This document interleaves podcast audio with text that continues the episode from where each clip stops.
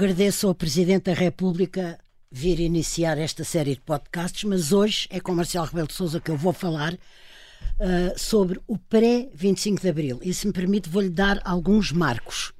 O lançamento do Expresso a 6 de janeiro de 73, dirigido por Francisco Balsemão, o abandono da ala liberal por Sá Carneiro, desiludido com o que não fora a Primavera Marcelista, a realização do Congresso da Oposição Democrática em abril de 73. Saltando um bocadinho para a frente, a publicação do livro do general Spindler em fevereiro de 74, o falhado golpe militar das Caldas em 16 de março, a chuva de aplausos que trevejou sobre o estádio José Alvalade num Sporting Benfica dias depois, com a presença de Marcelo Caetano, a homenagem de alguns generais a Marcelo Caetano em desagravo pelo golpe das Caldas. E uh, relendo a edição do Expresso de 20 de abril de 73, dias antes do 25 de abril, via-se que pelo menos havia uma coisa que funcionava e estava viva, que era a atividade económica. João Paulo Imou ia uh, investir em Angola e Moçambique e Miguel Quina em estaleiros uh, no país. Uh, isto tudo, quer começar por onde? Ora bom, eu começo por dizer o seguinte: quando Marcelo Caetano entrou, havia três desafios que tinha. Um era mudar economicamente o país, abri-lo. Abri-lo à Europa, liberalizá-lo, se quiser. O segundo era liberalizar politicamente o regime. Não era democratizar, era liberalizar o regime. Eu não Daí ia tão longe quanto à democracia. Terceiro era abrir caminho para o que depois nós chamamos de colonização, mas que ele via como autonomia progressiva dos territórios ou províncias ultramarinas, para uma coisa que ele sonhava no início pudessem ser novos Brasis. Bom, Novos Brasis. Três, três fases. A primeira fase é 68, 69, dois anos, em que a esperança dominava uh, o ceticismo, o pessimismo. As pessoas acreditaram que sim, que ia ser. Mário Soares acreditou que ia, um que bocadinho. Haver, queriam, queria ser, todos acreditaram um bocadinho, isto vai mudar. Bom, e mudou alguma coisa. O que é que mudou nesse primeiro período? No que respeita à parte económica, mudou. Eh, Marcelo Caetano vai buscar os tecnocratas, vai buscar Rogério Martins, João Xavier Salgueiro. Pintado, João Salgueiro, Vasco Leónidas e mete-os a trabalhar na, no desenvolvimento económico e social do país. Vai buscar o, um embaixador muito prestigiado, Calvete Magalhães, para negociar o acordo comercial com as comunidades europeias, que é celebrado depois em 72 que é um primeiro passo para a integração europeia de Portugal. Uh, liberaliza, de facto, a economia e há mais grupos económicos a mexerem-se. Uns que às tantas entram em desavença com ele, ou ele, ele, governo de Marcelo Caetano, com esse grupo económico, eh, que foi Champalimau, Outros não, outros emergiram. Jorge Brito aparece como um grupo próprio, Miguel Quina aparece como um grupo próprio, concorrem às autoestradas, é lançado concurso de autoestradas. Há uma liberalização económica no país. O país já vinha atrás com um crescimento económico apreciável. É verdade. E, portanto, o que acontece? Há uma nova classe média que emerge e já voltamos a isso, porque isso é muito importante na transformação do regime. Exatamente. Depois, nesses primeiros dois anos, em termos de liberalização política, ele dá passos forma-se a ala liberal. Eh, à frente da União Nacional estava Meli Castro, um homem aberto, diríamos hoje, democrata cristão. Entram nomes como Pinto Leite, que era o líder da ala liberal, Francisco Carneiro, Miller Guerra, Francisco Pinto Balsemão, Mota Amaral. Mota Amaral e outros. Miller Guerra. Ao mesmo tempo, realiza-se o primeiro congresso, naquela época, da oposição democrática, em 79. Abril em Aveiro. De, abril de 73. Não, mas esse é o ah, segundo. Perdão, desculpa. 79. Depois, ele, ainda nesta primeira fase, uh, deixa regressar Mário Soares, deixa regressar o Bispo do Porto, Dom António Ferreira Gomes, e avança para, entre aspas, as eleições de 69, onde há várias listas. Lista CDE, a esquerda PCP, mais extrema-esquerda, mais a esquerda independente, à esquerda do PS, seu PS. Uh, em Lisboa, monárquicos independentes, anti-regime, mas independentes, e depois uma mistura que é a União Nacional, que vai desde Franco Nogueira a Sá Carneiro. Portanto, mete tudo o que é possível no quadro de uns mais conservadores, outros mais pela abertura do Mas temos que dizer que mete Sá Carneiro porque estava na ala liberal, que era uma espécie de uma, um compartimento da ala aceitaram, da, aceitaram, da aceitaram aceitaram, no Porto, como em Lisboa, como noutros sítios, vários que depois formariam a ala liberal. Bom, depois acontece que, além disto, no plano ultramarino, diríamos hoje africano, ou se quiserem colonial, hum, há passos. Marcelo Caetano vai agora a Moçambique, corre muito bem essa deslocação, promete a revisão da Constituição, promete a revisão dos estatutos político-administrativos das chamadas províncias ultramarinas para dar maior autonomia, eh, é autorizada a intersindical, quer dizer, pela primeira vez é possível aos sindicatos terem direções eleitas não homologadas nem controladas pelo Estado, em 69, e portanto tudo isto estava um cheirinho de que vinha parecia a caminho, que parecia que ia haver ao menos alguma liberalização política, certamente a liberalização económica, certamente a integração europeia e possivelmente alguma autonomia em África. Bom, acontece que tudo isto começa, conhece um ponto de hesitação a seguir às chamadas eleições de 69. E regride. Porquê? Bom, logo aí, Marcelo Caetano reúne vários grupos de pessoas para ouvir o futuro, sobre o futuro, dez grupos, eu fiz parte de um dos grupos que lá foi, com Miguel Rontelos, com João Salgueiro, com uh, Diogo Freitas um João Marala. O grupo tinha um nome, Não, não tinha não. grupo nenhum, era, foi um grupo, Sim, um convidou os mais novos. Foi o único que defendeu a conversão das comissões eleitorais em partidos. Qual? Ah, o único grupo, Este grupo sim. foi o único dos 10 Havia um grupo de militares, havia um grupo de, de algum de empresários, havia um grupo de políticos mais conservadores e tal. E no fim, Marcelo Caetano diz: Bom, eu ouvi 10 grupos, e tenho a dizer-vos que é o único grupo que defende estas ideias, em termos de não apenas liberalização, mas democratização do regime. Temos dois problemas, disse ele. Um chama-se Partido Comunista Português. Uh, o regime não pode aceitar facilmente, a começar no Presidente da República, a, legalização do Partido Comunista Português, só no fim de um processo muito longo. Uh, se isso for possível. E segundo é o ultramar. Também não é possível meter desde já um caminho com referente, sem referente, para a independência. Bom, Isso ali, espantou. Há um sinal, a mim não me espantou, porque era, era, era o equilíbrio do regime. Espera, era sim. o equilíbrio do regime. Ele tinha assumido em certas condições o lugar de Presidente do Conselho de Ministros. Acontece que ainda faz a remodelação de janeiro de 1970. Aí vem Veiga Simão, que lança a política de renovação da educação, que vai dominar a democracia durante 20 anos. Mas é outro marco. Mas é outro marco. É outro marco. Positivo. Aí o meu pai entra para uh, o trabalho e para a saúde. E ele, são lançados os, os centros de saúde, uh, portanto, os cuidados primários. Obra, aliás, não do meu pai, mas do Estado de Estado, Gonçalves Ferreira, que era um socialista utópico do grupo Seara Nova e que era diretor do Instituto Ricardo uh, Jorge, de Saúde Pública, e, portanto, ia caminhando por mais um tempo. Começa a ser cada vez maior a divergência entre, por um lado, os tecnocratas e Marcelo Caetano. Um diálogo cada vez mais difícil. Eles acabam por sair, pelo menos João Salgueiro sai do governo. É verdade. E Pinto Leite morre. Num desastre num desastre na Guiné. e Pinto Leite era o grande elemento de ligação da aula liberal a Marcelo Caetano. Quando ele morre, tem de ser escolhido um líder. E é Francisco Sá Carneiro.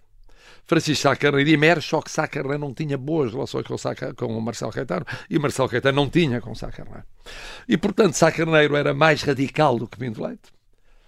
Entendia que não se ia esperar uma eternidade pela liberalização económica, era preciso liberalizar e democratizar politicamente. Entretanto, ainda em, 19, ainda em 1970, que é já o fim da primeira fase, ainda nessa fase nós encontramos a conversão da União Nacional em Ação Nacional Popular e, por outro lado, a autorização das sedes. A SEDES vai ser o embrião do futuro PPD-PSD e do futuro PS. E do futuro PS. Exatamente. Melhor, o PS já existia, mas não existia, havia a Associação Socialista, a Ação Socialista Portuguesa, mas viria a converter-se em Partido Socialista antes do 25 de Abril, mas muita gente da SEDES viria a ser vários líderes do Partido Socialista no futuro. Bom, entra-se numa segunda fase, quando, em 1971, e é a fase da desilusão. Depois desta fase. E do peso e da sombra. Eu lembro e a, que a desilusão é, é tudo assim. se Não percebeu-se que Marcelo. Caetano tinha chegado tarde à idade e tarde no tempo àquele lugar. Ele perde nesse ano a mulher, depois de uma longa doença. Eh, há quem pense que ele tem uma crise de saúde em 1970, mas a família entende que não, que não é verdade.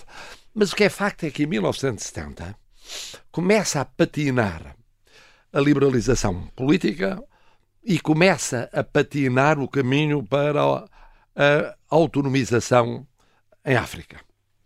Bom, e então o que é que se passa? Passa-se que sai João Salgueiro, os, os liberais estão cada vez mais desconfiados, entre 70 e 71 passa a lei da liberdade religiosa, muito querida pelos liberais, mas não passa a lei de imprensa. É. Continua a censura com outro Francisco nome Balsemão e Sá Carneiro se E- e exame eh, esforçaram tanto. e não passa a revisão constitucional que queriam os liberais. E que era muito simples, era Marcelo Caetano aceitar aquilo que tinha defendido em 51. Em 1951 tinha achado que se devia ter sufrágio direto e universal, era importante. Como sabe, naquela altura não havia isso já, desde 58, desde a campanha do Humberto Delgado.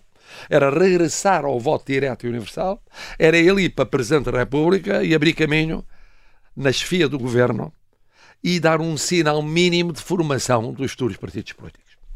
Ora, uma revisão constitucional, uma grande desilusão, os liberais ficam derrotados, na Câmara Corporativa, aliados dos liberais ficam derrotados, Maria Lourdes Mintacilo fica derrotada, uh, Diogo Freitas do Amaral fica derrotado, André Gonçalves Pereira fica derrotado. E aí percebe-se, no dia em que a revisão constitucional é chamada, percebe-se que tinha acabado a primavera marcelista. Mas faltava a confirmação, e a confirmação vem em 72, quando é reconduzido o Almirante Américo Tomás. Ainda há um esforço entre 71 e 72 dos liberais para E- ter e como negociações candidato e Spínola, conversas. com Spínola. Ou então Venâncio Deslandes, outra hipótese. À direita, há quem tente que usa da Riaga. Mas Marcelo Caetano, com o argumento que tinha essa, essa dívida para com, esse compromisso para com o tinha, quem, quem o tinha nomeado, mantém como candidato, apoiado agora pelo novo partido, eh, Ação Nacional Popular, eh, mantém Américo Tomás. Só um E momento. aí- Mas era, fa- era falta de uma certa coragem ou de, de capacidade de liderança ou era já a soma de muita desilusão porque ele no fim estava melancólico. Mas ainda não era o fim. Ainda não, vamos eu em sei que ainda, eu 72. sei. Não, em é o- 72 ele tem a chance. princípio do é a fim. última chance que tem de inverter o processo. Ou de recuperar o processo, se quiser. Reúnem-se empresários. E há uma lista de empresários renovadores que pede para que ele vá para a Presidente da República para desbloquear a chefia do governo. Reúnem-se os liberais, reúnem-se setores à direita da nova direita liderada por Freitas do Amaral. Isto é, há um movimento no centro, no centro-direita, na direita mais moderada. Bom, mas Marcelo Caetano mantém essa posição. Ao manter essa posição, fecha as portas e começa aí a história, a história do Expresso. Arranca em, em 1972, tem um longo período de gestação até sair para a rua em 6 de janeiro de 73. Aí que a SEDES radicaliza. Há um colóquio a que vai José Manuel de Melo, mais o embaixador que tinha negociado o acordo com as comunidades europeias, mais um líder cooperativo, Eugênio Mota, a defender a Europa, a liberalização, a democratização. Então, isto é, e aqui surge o aspecto mais interessante, tem a ver com a liberalização económica, com a nova classe ascendente. Vasco Polido Valente publicou, a certa altura, no Expresso, um artigo que desapareceu e é dos mais geniais de que me recordo dele. Que se chamava só o erro. Ah, E teve muitas coisas geniais. Que chamava-se eh, Pássaro de, de Três Asas ou uma coisa assim. Quer dizer que as três grandes rupturas políticas e constitucionais portuguesas na história contemporânea têm a ver com o quê? Uma classe média que sobe, Só. isto em 1822, não, em 1911, uma classe média que sobe. Depois, eh, em 1920, eh, eu acho que ele foi eh, 1820, a Revolução 1820, a Revolução Liberal. Depois, 1911 e depois, isto é o que nos interessa, que é 1974, o futuro 74. de repente há uma classe média europeia que quer a abertura do país, que tem dinheiro, que, que tem influência, que diz que não é possível continuar num país fechado a tudo aquilo que o rodeia, que é preciso, portanto, democratizar, desenvolver Abrir. e descolonizar. A tese do Vasco Polido Valente é a seguinte: isto significa que a transformação económica ocorrida nos anos 60 e depois acelerada pelo início do marcelismo conduz a, àquilo que é o seguinte, que é o regime perde, perde a direita moderada, perde o centro-direita, perde o centro, o que restava disso fica acantonado na direita da direita radical do e regime. só? Só. E o Expresso é o sintoma disso. A SEDES é o sintoma disso. Os movimentos que se geram são o sintoma disso. Entretanto, o PCP, que liderava a oposição clássica, lança a luta armada. O PCP até então não tinha recorrido à luta armada e constitui a ARA, e a ARA começa a fazer os primeiros atentados bombistas. A extrema-esquerda, nomeadamente o PRPBR, começa com atentados bombistas, que começam no final deste período e vão até 74. Radicalizam a posição. Entretanto, o Partido Socialista começa a radicalizar a posição, depois de recusada a formação de partidos. Acabará por se constituir, um ano mais tarde, em partido, Partido Socialista isto quer dizer que há uma aceleração em 72 e essa aceleração conduz ao período da queda a pique de Marcelo Caetano, que é 73, 74. Em 73 acontece. Sá Carneiro renuncia ao lugar de deputado na Assembleia. Miller Guerra renuncia ao lugar de deputado na Assembleia. Os dois dizem, num título de um livro de Sá Carneiro, a liberalização está bloqueada. Acabou. Acabou. Só resta uma maneira, a ruptura. E a ruptura com quem? Com os militares. Porquê? Porque o PCP tinha sido sempre defendido a Revolução Nacional Popular, com apoio militar, mas popular. Fica claro que tem de ser uma ruptura promovida por um pilar fundamental do salazarismo, que eram os militares. A Igreja começa a separar-se, por coincidência, no início de janeiro, ao episódio da Capela do Rato, Exatamente. que é a Igreja defendendo a paz e o fim da guerra colonial. E uma vigília, sim. É, e, portanto, tudo começa a acelerar a partir dessa altura. Dizer, os liberais rompem com Marcelo Caetano. No final, apenas candidata pela União Nacional, Mota Amaral, nas últimas eleições, entre aspas, de Marcelo Caetano, e José da Silva, só que tinha sido o advogado do Bispo do Porto. Todos os outros saem. A sede está cada vez mais crítica. O PS começa a organizar-se o PCP e o PS começam a estabelecer ligações com militares, jovens militares. O movimento dos capitães arranca e arranca na base de medidas do governo que eram consideradas como inaceitáveis em termos de estatuto militar. Nomeadamente, como já não bastavam os militares do quadro, ia-se buscar milicianos e buscar estudantes universitários, o que acentua a crise que já tinha existido em 69, 70 acelera nos meios universitários, mas dando-lhes estatuto remuneratório financeiro superior, superior aos militares de carreira. Armadas, o que também Começam as reuniões do uma... movimento dos capitães, quer no, no, continente, na altura chamado metrópole, quer nos territórios africanos.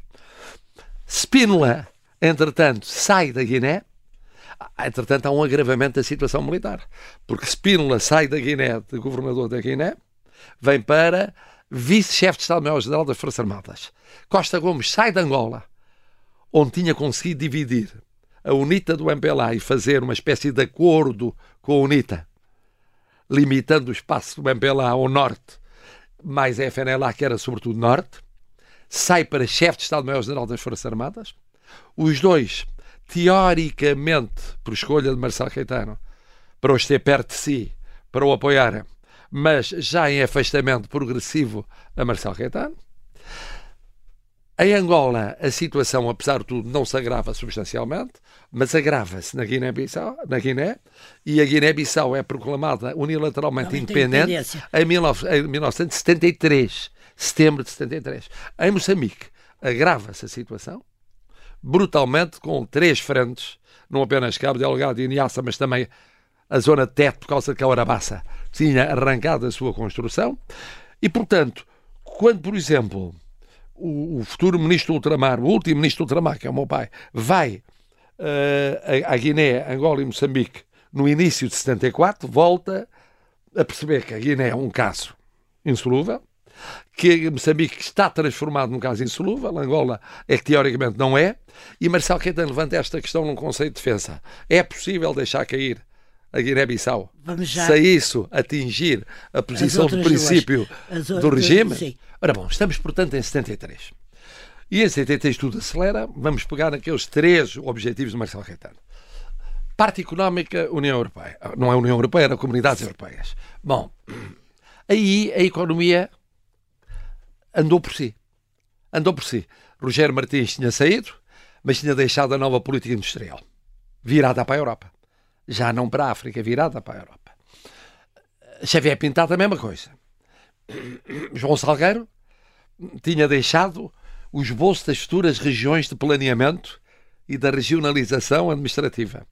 Tinha ido para a investigação científica e tecnológica, que era considerado um núcleo de transformação futura do país. Mas essa parte era a parte que verdadeiramente é o legado de Marcelo Caetano, que é deixado e de transformação da sociedade portuguesa.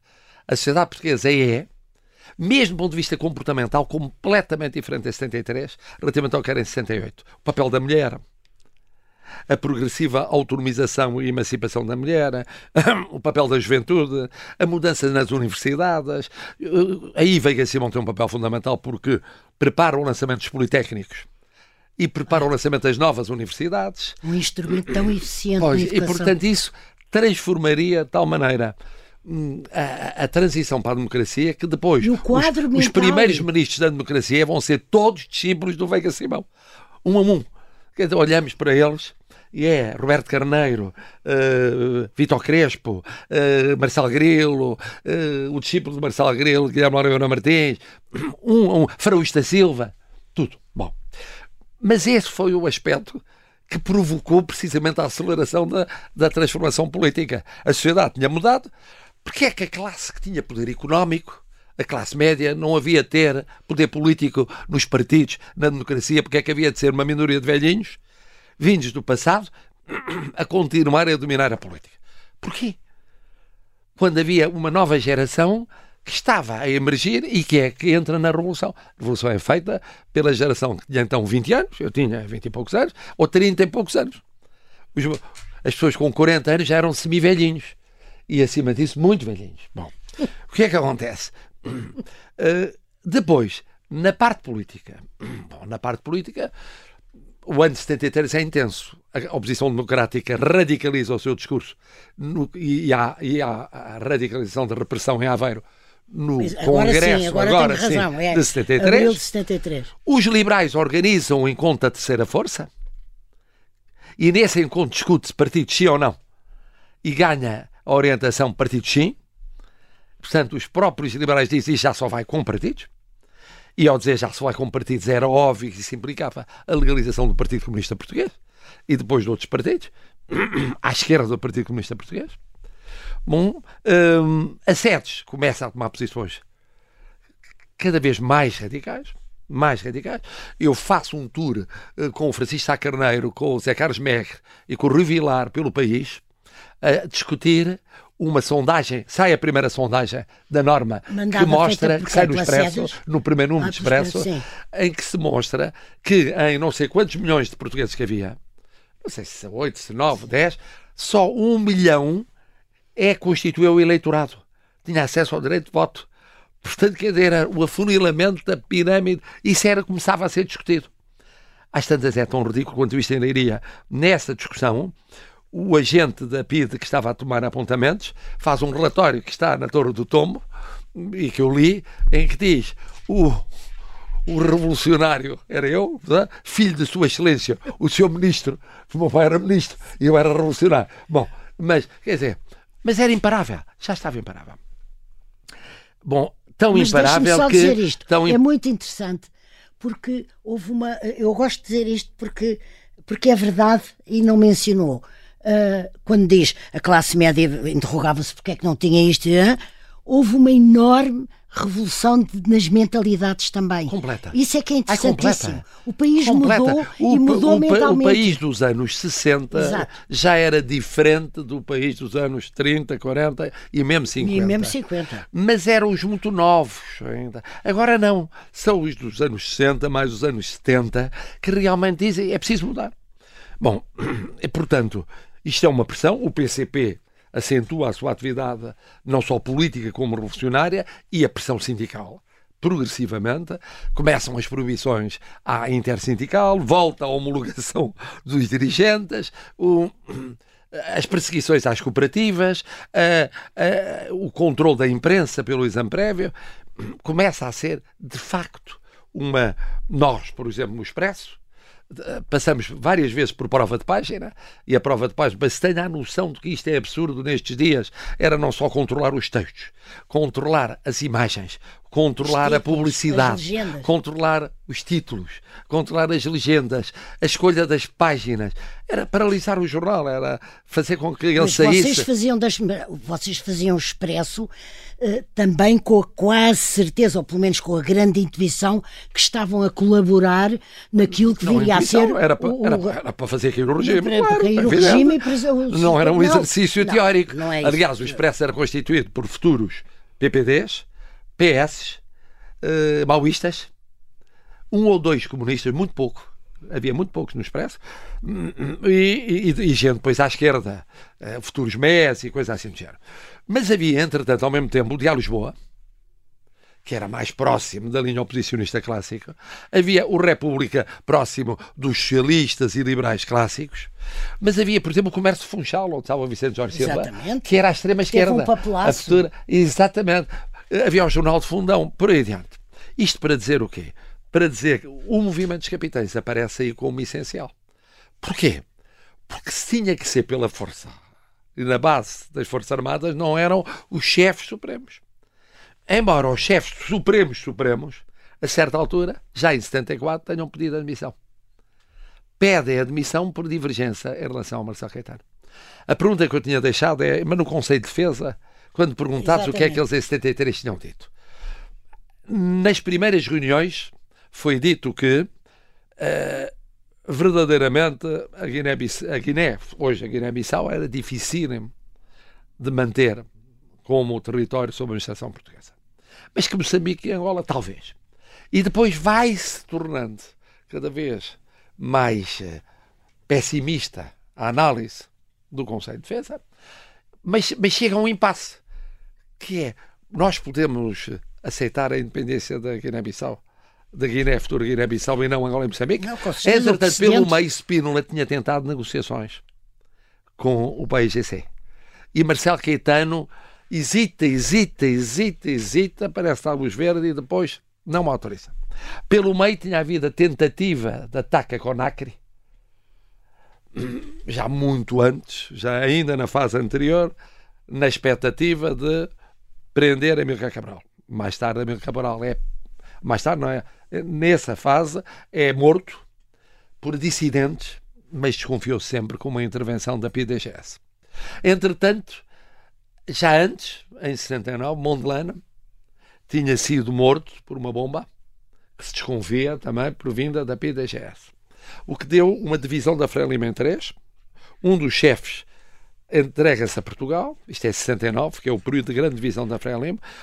De outro, Urias Simango afasta-se e fica Samara Machel a liderar. E com a nova liderança, a Frelimo tem uma subida de peso e também e de apoio militar, sim. sobretudo russo e chinês. Bom, e mudam-se as lideranças, entretanto, tinham-se mudado as lideranças dos movimentos de libertação para mais próximo, e no caso da Guiné, para dentro do território sob a administração portuguesa. Portanto, isto significa o quê?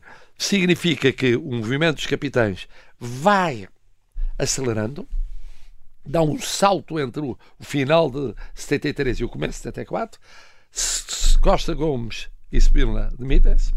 Demitem-se porque Spínola publica um livro Exatamente, em que defende que o caminho era o fim do regime e uma confederação e recurso a referendo para no futuro se saber sim ou não se mantém uma ligação a Portugal ou há independência plena dos territórios sob administração mas foi um caso sério o livro. Portuguesa. Não, o livro foi uma bomba, uma bomba. publicado pela Livraria Moraes, que ainda por cima era propriedade de uma instituição estatal, a Sociedade Financeira Portuguesa. Era à altura um escândalo monumental. Silva Cunha, ministro do Ultramar, ministro da Defesa na altura, tinha sido Ultramar, meu pai que tem passado para o Ultramar, uh, pede um parecer a Costa Gomes e Costa Gomes diz que é uma posição legítima, ele abre vários cenários, é uma posição legítima e merece ser debatida. Na sequência disso, são demitidos. Na sequência disso, faz uma manifestação da velha brigada, foi chamada Brigada do, do Romático, dos velhos generais, de apoio a Marcelo Caetano. Marcelo Caetano faz a última remodelação do governo. Vai buscar aqueles dos Sim. seus apoiantes dos anos 40 e 50. Uh, eh, dramática. dramática. Tenta meter o grupo de Freitas do Amaral no governo entre um ou outro, mas Freitas do Amaral estava já a trabalhar numa linha de autonomização em termos políticos, seria o futuro CDS. Na SEDES começa a emergir crescentemente o que viria a ser o PPD, o ligado à liberal, e o que viria a ser, hoje PST, e viria a ser o PS. PS fala em 73 com o PCP, fala com o PCP, o PCP já de algum tempo que tinha uma, uma forte presença nas Forças Armadas e, portanto, dos jovens capitães, mas também o, o Partido Socialista e também uh, spinolistas. Uh, os spinolistas tentam uma iniciativa de antecipação, que é o 16 de março. De março. Aí Marcelo Caetano faz o seguinte: chama Costa Gomes e Spínola uh, à messe da Força Aérea em Monsanto e eles ficam sem espaço de manobra e de contacto com movimentos dos capitais. no 25 de Abril, que faz mais um erro eh, fatal, que é fechar-se no cartel do Carmo no, no, e acreditar, como todos os governos ao longo da história acreditam, que quem vai defender é a Guarda Nacional Republicana. Todos, é uma guarda pretoriana. Falhou na monarquia, falhou na República, falhou na, na, na, no salazarismo, uh, marcelismo. Falhou. Mas é um tropismo que há achar que vão ser mais fiéis do que as Forças Armadas. E depois. Mas é um ponto interessante. Isso e depois, os movimentos dos capitães. É interessante e sempre atual. Bom, e depois o que acontece é que o, uh, o somatório de tudo isto pelo meio que a USA ainda não, é acusado dizer, por Fabião no sim, Instituto de Altos Militares de, de estar a pensar um golpe num golpe de que seria de resposta ou de resistência, mas que a USA não vai à homenagem a Marcelo Caetano. Não vão, obviamente, Costa Gomes, nem Spínola, nem os mais mas próximos deles. Também não vai. Mas que a USA também não vai. E como ele, eu acho que não vai Silvério Marques, Silvino Silvério Marques. Silvério Marques. Bom, é isso. Marcelo, deixe-me lembrar. Uh Marcelo Rebelo deixa-me lembrar. Foi assim que chegou. Só... não, fim, foi assim chegar, mas antes disso. Uh, uh, entre uma coisa, apesar de tudo que estremeceu o regime, embora falhado, que foi o golpe das Caldas, e a saída de, dos generais. Houve o aplauso de, a Marcelo Caetano no Estado de Alvalade. Eu estava lá. Estava lá. Ah, pronto. Eu estava lá. E, eu estava lá para ver o jogo, o Sporting e Benfica. Mas isso, mas isso. Eu que... sei, é a natureza humana. Não é, é a natureza, natureza humana, humana, é, é o seguinte. Uh, o problema é esta, é que obviamente que há uh, na sociedade portuguesa naquela altura ainda uma zona conservadora. Ali estava havia classe popular, mas havia classe média, muita classe média, e que uh, de alguma maneira está ligada ainda por inércia ao regime que existe. E por isso é que o movimento dos capitães foi fundamental.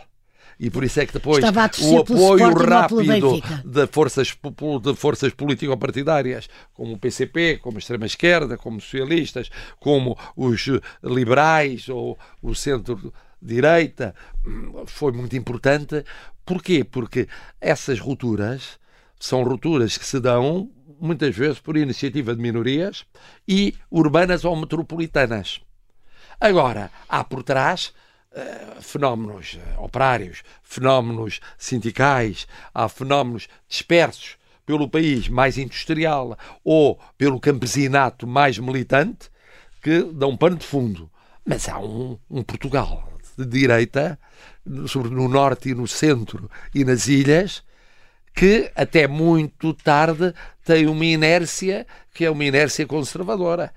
E quando se vai a eleições. Muito bem visto. E, e, quando se vai a eleições, vê-se que é essa inércia que faz com que, sendo as eleições depois da Revolução, de uma revolução que é uma revolução acelerada para a esquerda, num condicionamento que é muito de esquerda, ainda assim o CDS tem uma votação que não mais voltou a ter, o PST teve uma votação razoável, depois teria muito mais, Sim. não é? O PS tem uma votação enorme, mas muita gente de centro-direita vota PSD e os comícios do PS, como o da Fonte Luminosa, mostram que é Mário Soares, durante a Revolução, a liderar não só os socialistas, esse setor de esquerda.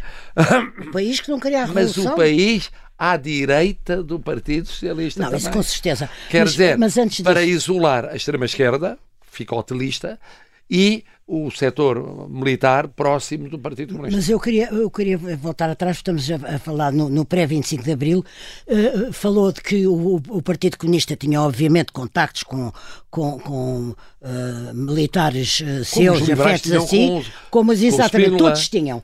O que é que cada um podia esperar? Acha que o Partido Comunista, no dia 25 de Abril, o Partido Comunista achava que estava a ter o seu momento o Partido Socialista achou que era o seu momento, o partido... ou o momento foi de todos? Eu acho, eu acho. Bom, cada um daqueles que apoiam a Revolução pensou na sua Revolução. E como em todas as revoluções, não há uma revolução. Há N revoluções em cada qual tem o seu sonho. Mas a 25 a à noite, Agora, a 25 no 25 à noite, à noite, eu diria junta, o seguinte. O que era? Porque eu acho que todos achavam que tinham ganho, os que queriam o fim do regime, tinham ganho naquele dia e naquela noite.